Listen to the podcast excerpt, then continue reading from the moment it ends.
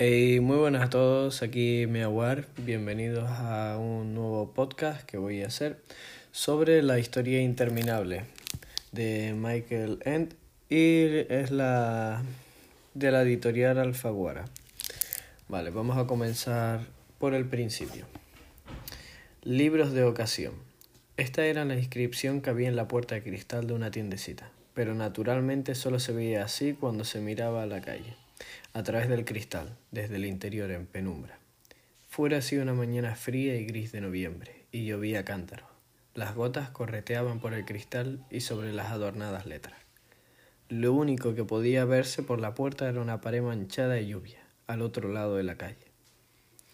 La puerta se abrió de pronto con tal violencia que un pequeño racimo de campanillas de latón que colgaba sobre ella, asustado, se puso a repiquetear, sin poder tranquilizarse en un buen rato.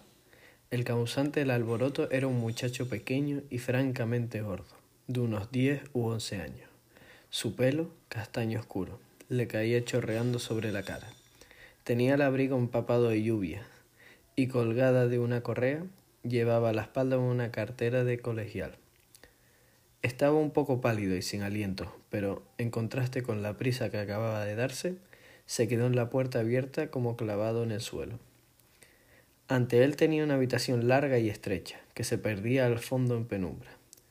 En las paredes había estantes que llegaban hasta el techo, abarrotados de libros de todo tipo y tamaño. En el suelo se apilaban montones de mamómetros y en algunas mesitas había montañas de libros más pequeños, encuadernados en cuero, cuyos cantos brillaban como el, como el oro detrás de una pared de libros tan alta como un hombre que se alzaba al otro extremo de la habitación. Se veía el resplandor de una lámpara. De esa zona iluminada se elevaba de vez en cuando un anillo de humo, que iba aumentando de tamaño y se desvanecía luego más arriba en la oscuridad. Era como esas señales con lo que los indios se comunicaban noticias de colina en colina. Evidentemente, allí había alguien, y en efecto, el muchacho una oyó una voz bastante brusca que, detrás desde la pared de libros, decía Quédese pasmado dentro fuera, pero cierre la puerta, hay corriente. El muchacho obedeció, cerrando con suavidad la puerta. Luego se acercó a la pared de libros y miró con precaución al otro lado. Allí estaba sentado en un sillón de orejas de cuero gastado, un hombre grueso y rechoncho. Llevaba un traje negro arrugado que parecía muy usado y como polvoriento. Un chaleco floreado le sujetaba al vientre. El hombre era calvo y solo por encima de las dos orejas le brotaban mechones de pelos blancos. Tenía una cara roja que recordaba la de un bulldog, de esos que muerden. Sobre la nariz, llena de bultos, llevaba unas gafas pequeñas y doradas. Fumaba en una pipa curva, que le colgaba de la comisura de los labios, torciéndole toda la boca. Sobre las rodillas tenía un libro en el que, Evidentemente había estado leyendo, porque al cerrarlo había dejado entre sus páginas el gordo dedo índice de la mano izquierda, como señal de la lectura, por decirlo así. El hombre se quitó las gafas con la mano derecha, contemplando al muchacho pequeño y gordo que estaba ante él chorreando, frunciendo al hacer los ojos, lo que aumentó la impresión de que iba a morder, y se limitó a musitar. Vaya por Dios. Luego volvió a abrir su libro y siguió leyendo. El muchacho no sabía muy bien qué hacer, y por eso se quedó simplemente allí, mirando al hombre con los ojos muy abiertos. Finalmente el hombre cerró el libro otra vez, dejando el dedo, como antes, entre sus páginas, y gruñó. Página 9. Mira, chico, yo no puedo soportar a los niños. Ya sé que está de moda hacer muchos aspavientos cuando se trata de vosotras, pero eso no se reza conmigo. No me gustan los niños en absoluto. Para mí no son más que unos estúpidos llorones y unos pesados que los destrozan todo. Manchan los libros de mermelada y les rasgan las páginas, y a los que les importa un pimiento que los mayores tengan también sus preocupaciones y sus problemas. Te digo solo para que sepas a qué atenerte. Además, no tengo libros para niños y los otros no te los vendo. ¿Está claro? Todo eso lo había dicho sin quitarse la pipa a la boca. Luego abrió el libro otra vez y continuó leyendo. El muchacho sintió en silencio y se dio la vuelta para marcharse, pero de algún modo le pareció que no debía aceptar sin protesta aquel sermón, y por eso se volvió otra vez y dijo en voz baja No todos son así. El hombre levantó despacio la vista y se quitó de nuevo las gafas. ¿Todavía estás ahí? ¿Qué hay que hacer para librarse de ti? ¿Me lo quieres decir? ¿Qué era eso tan importantísimo que has dicho? No era importante, respondió el muchacho en voz más baja todavía. Solo que no todos los niños son como usted dice. Vaya, el hombre enarcó las cejas fingiendo sombra. Entonces tú eres sin duda una excepción, ¿no? El muchacho gordo no supo qué responder, solo se encogió ligeramente de hombros y se volvió otra vez para irse. Vaya educación, oyó decir a sus espaldas aquella voz refunfuñona. Desde luego no te sobra. ¿Por qué? Si no te hubieras presentado por lo menos. Me llamo Bastian, dijo el muchacho. Bastian Baltasar Bux. Un nombre bastante raro, gruñó el hombre, con esas tres B. Bueno, de eso no tienes la culpa porque no te bautizaste tú. Yo me llamo Carl Conrad Coreander. Página 10. 3K dijo el muchacho seriamente. Mmm, refunfuñó el viejo. Es verdad. Lanzó unas nubecillas de humo. Bueno, da igual cómo nos llamemos, porque no nos vamos a ver más. Ahora solo quisiera saber una cosa, y es por qué has entrado en mi tienda con tanta prisa. Daba la impresión de que huías de algo. ¿Es cierto? Bastian asintió. Su cara redonda se puso de pronto un poco más pálida y sus ojos se hicieron aún mayores. Probablemente habrás asaltado un banco, sugirió el señor Con Conreader. O matado a alguna vieja o alguna de esas cosas que hacéis ahora. ¿Te persigue la policía, hijo? Bastian negó con la cabeza. Vamos, habla, dijo el señor Coreander. ¿De quién huye? De los otros. ¿De qué otros? Los niños de mi clase. ¿Por qué? Porque no me dejan en paz. ¿Qué te hacen? Me esperan delante del colegio. ¿Y qué? Me llaman cosas, me dan empujones y se ríen de mí.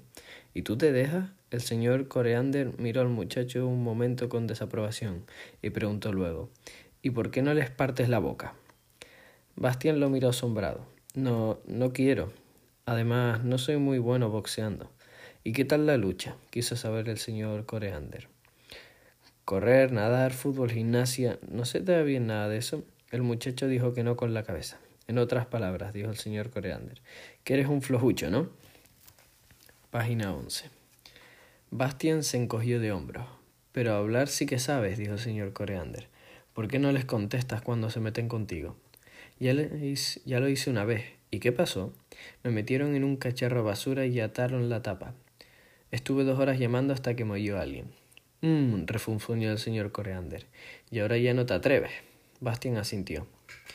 O sea, dedujo el señor Coreander, que además eres un gallina. Bastian bajó la cabeza. Y seguramente un pelota también, ¿no? El mejor de la clase, con todos sobresalientes y enchufado con todos los profesores, ¿verdad? No, dijo Bastian conservando la vista baja. El año pasado se me cargaron. Santo cielo, el señor exclamó el señor Coreander. Una nulidad en toda línea. Bastian no dijo nada, solo siguió allí con los brazos colgantes y el abrigo chorreando. ¿Qué te llama para burlarse de ti? No sé, todo lo que se les ocurre. Por ejemplo, gordo, gordete, sentado en un bote, si el bote se hunde, el gordo se funde. Bueno, está que arde. No es muy ingenioso, opinó el señor Coreander. ¿Y qué más? Bastian titubeó antes de hacer una enumeración. Chiflado, bólido, cuentista, bolero, etc. ¿Chiflado? ¿Por qué? Porque a veces hablo solo. Página 12. ¿De qué, por ejemplo? Me imagino historias, invento nombres y palabras que no existen y cosas así. ¿Y te lo cuentas a ti mismo? ¿Por qué? Bueno, porque no le interesa a nadie. El señor Coreander se quedó un rato en silencio, pensativo. ¿Qué dicen a eso tus padres? Bastian no respondió enseguida. Solo al cabo de un rato musitó. Mi padre no dice nada. Nunca dice nada. Le da todo igual. ¿Y tu madre? No tengo. ¿Están separados tus padres? No, dijo Bastian. Mi madre está muerta. En aquel momento sonó el teléfono. El señor Coreander se levantó con cierto esfuerzo de su sillón y entró arrastrando los pies en una pequeña habitación que había en la parte de atrás de la tienda. Descolgó el teléfono y Bastian oyó confusamente como el señor Coreander pronunciaba su nombre. Luego la puerta del despacho se cerró y solo pudo oír un murmullo apagado. Bastian se puso en pie sin saber muy bien lo que había pasado ni por qué había contado y confesado todo aquello. Le molestaba que le hicieran preguntas. De repente se dio cuenta con horror de que iba a llegar tarde al colegio. Era verdad, tenía que darse prisa, correr, pero se quedó donde estaba, sin poder decidirse. Algo lo detenía, no sabía qué. En el despacho seguía oyéndose la voz apagada. Fue una larga conversación telefónica. Bastian se dio cuenta de que, durante todo el tiempo, había estado mirando fijamente el libro que el señor Coreander había tenido en las manos, y ahora estaba en el sillón de cuero. Era como si el libro tuviera una especie de magnetismo que lo trajera irresistiblemente. Página 13. Lo cogió y lo miró por todos lados. Las tapas eran de color cobre y brillaba al mover el libro. Al ojearlo por encima, vio que el texto estaba impreso en dos colores. No parecía tener ilustraciones, pero sí unas letras iniciales de capítulo grandes y hermosas. Mirando con más atención la portada, descubrió en ellas dos serpientes, una clara y otra oscura, que se mordían mutuamente la cola formando un óvalo. Y en ese óvalo, en letras caprichosamente entrelazadas, estaba el título. La historia interminable. Las pasiones humanas son un misterio, y a los niños les pasan los mismos que a los mayores. Los que se dejan llevar por ellas no pueden explicárselas, y los que no las han vivido no pueden comprenderlas. Hay hombres que se juegan la vida para subir una montaña. Nadie, ni siquiera ellos, pueden explicarse realmente por qué. Otros se arruinan para conquistar el corazón de una persona que no quiere saber nada de ellos. Otros se destruyen a sí mismos por no saber resistir los placeres de la mesa o de la botella. Algunos pierden cuando tienen para ganar en un juego de azar, o lo sacrifican todo a una idea fija que, que jamás podrá realizarse. Unos cuantos creen que solo serán felices en algún lugar distinto, y recorren el mundo durante toda su vida. Y unos pocos no descansan hasta que consiguen ser poderosos. En resumen, hay tantas pasiones distintas como hombres distintos hay. La pasión de Bastian Balthasar Bux eran los libros. Quien no haya pasado nunca tardes enteras delante de un libro, con las orejas ardiéndole y el pelo caído por la cara, leyendo y leyendo, olvidado del mundo y sin darse cuenta que tenía hambre o se estaba quedando helado, quien nunca haya leído en secreto la luz de una linterna bajo la manta porque papá o mamá o alguna otra persona solicita le ha apagado la luz con el argumento bien intencionado de que tiene que dormir porque porque mañana hay que levantarse tempranito. Página 14. Quien nunca haya llorado abierto y disimuladamente lágrimas amargas porque una historia maravillosa acaba había que decir adiós a personajes con los que había corrido tantas aventuras, a los que quería y admiraba, por los que había temido y rezado, y sin cuya compañía la vida le parecía vacía y sin sentido, etc. Quien no conozca todo eso por propia experiencia no podrá comprender probablemente lo que Bastian hizo entonces. Miró fijamente el título del libro y se sintió frío y calor a un tiempo. Eso era, justo, lo que había soñado tan a menudo y lo que, desde que se había entregado su pasión, venía deseando. Una historia que no acabase nunca, el libro de todos los libros. Tenía que conseguirlo, costase lo que costase. Costase lo que costase, eso era muy fácil de decir, aunque hubiera podido ofrecerle más de los tres marcos y cincuenta perfin que le quedaban de su paga. Aquel antipático señor Coreander le había dado a entender con toda claridad que no le vendería ningún libro, y desde luego no se lo iba a regalar. La cosa no tenía solución. Y sin embargo, Bastian sabía que no podría marcharse sin él. Ahora se daba cuenta de que precisamente por aquel libro había entrado allí, de que el libro lo había llamado de una forma misteriosa, porque quería ser suyo, porque, en realidad, le había pertenecido siempre. Bastian escuchó atentamente el murmullo que, lo mismo que antes, venía al despacho. Antes de darse cuenta de lo que hacía, se había metido muy deprisa el libro bajo el abrigo y lo sujetaba contra el cuerpo con ambos brazos. Sin hacer ningún ruido, se dirigió a la puerta de la tienda, andando hacia atrás y mirando entre tanto temerosamente a la otra puerta, la del despacho. Levantó el picaporte con cautela. Quería evitar que las campanillas de la página 15 de latón sonaran y abrió la puerta de cristal solo lo suficiente para poder deslizarse por ella, silenciosa y cuidadosamente. Cerró la puerta por fuera. Y solo entonces comenzó a correr, a correr. Los cuadernos, los libros del colegio la caja de lápices saltaban y, y salteaban en su cartera al ritmo de sus piernas. Le dio una punzada en el costado, pero siguió corriendo. La lluvia le resbalaba por la cara, metiéndosele por el cuello. El frío y la humedad le calaban el abrigo, pero Bastian no lo notaba. Sentía calor y no era solo de correr. Su conciencia, que antes en la tienda no había dicho esta boca es mía, se había despertado de repente. Todas las razones que había sido tan convincentes le parecieron de pronto totalmente increíbles y se fundieron como monigotes de nieve bajo el aliento de un dragón. Había robado, era un ladrón. Lo que había hecho era peor incluso que un robo corriente. Aquel libro era seguramente un ejemplar único e insustituible. Sin duda había sido el mayor de los tesoros del señor Coreander. Quitarle a un violinista el violín o un rey su corona era peor que llevarse el dinero de un banco. Mientras corría, apretaba contra su cuerpo el libro, por debajo del abrigo. No quería perderlo por muy caro que le costara. Era todo lo que le quedaba en el mundo. ¿Por qué a casa? Naturalmente no podía volver. Intentó imaginarse a su padre sentado en la amplia habitación arreglada como laboratorio y trabajando. A su alrededor había docenas de vaciados en escayula de dentaduras humanas, porque era protésico dental. Bastian no había pensado nunca si a su padre le gustaba realmente aquel trabajo. Ahora se le ocurrió por primera vez, pero ya no podía preguntárselo jamás. Si volviera a casa ahora, su padre saldría al taller con su bata blanca y quizás con una dentadura escayola en la mano, y lee. Página 16. Preguntaría, ¿ya de vuelta? Sí, diría Bastian. ¿No hay colegio hoy? Bastian vio ante sí la cara tranquila y triste de su padre y se dio cuenta de que le sería imposible mentir. Pero tampoco podía decirle la verdad. No, lo único que podía hacer era marcharse a cualquier parte, muy lejos. Su padre no debía saber nunca que su hijo se había vuelto ladrón. Y quizás ni se diera cuenta de que Bastian no estaba allá. La idea resultaba incluso un tanto consoladora. Bastian había dejado de correr. Ahora andaba despacio y al final de la calle vio el edificio del colegio.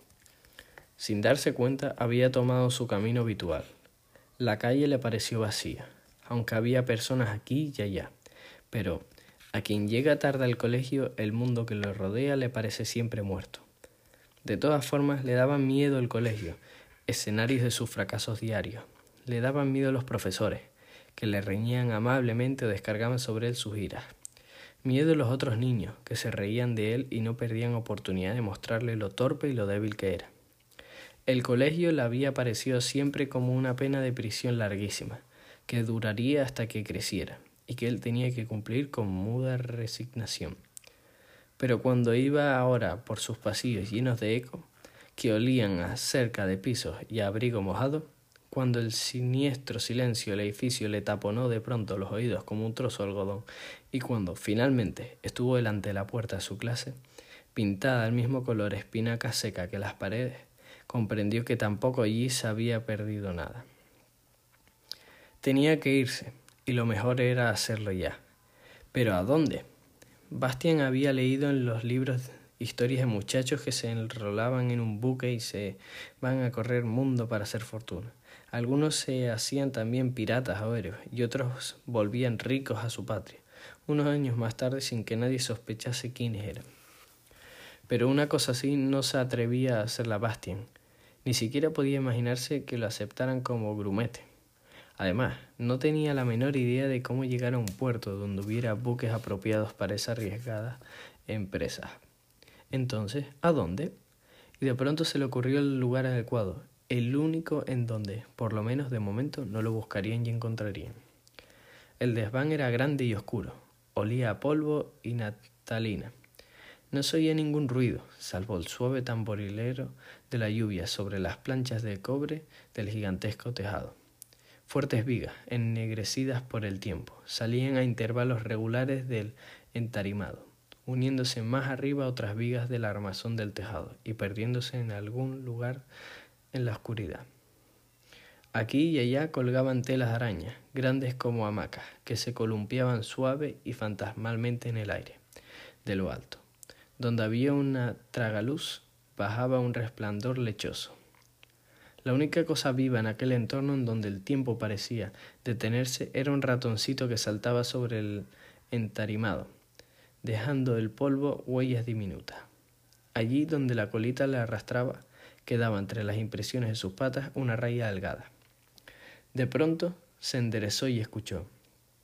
Y luego, uff, desapareció en un agujero de las tablas. Se oyó el ruido de una llave en la gran cerradura. La puerta del desván se abrió despacio y rechinando, y por un instante una larga franja de luz atravesó el cuarto. Bastián se metió dentro y cerró luego empujando la puerta, que rechinó otra vez. Metió una gran llave en la cerradura y la hizo girar. Luego echó además el cerrojo y dio un suspiro alivio. Ahora sí que no podrían encontrarlo, nadie lo buscaría allí. Solo muy raras veces venía alguien, de eso estaba bastante seguro.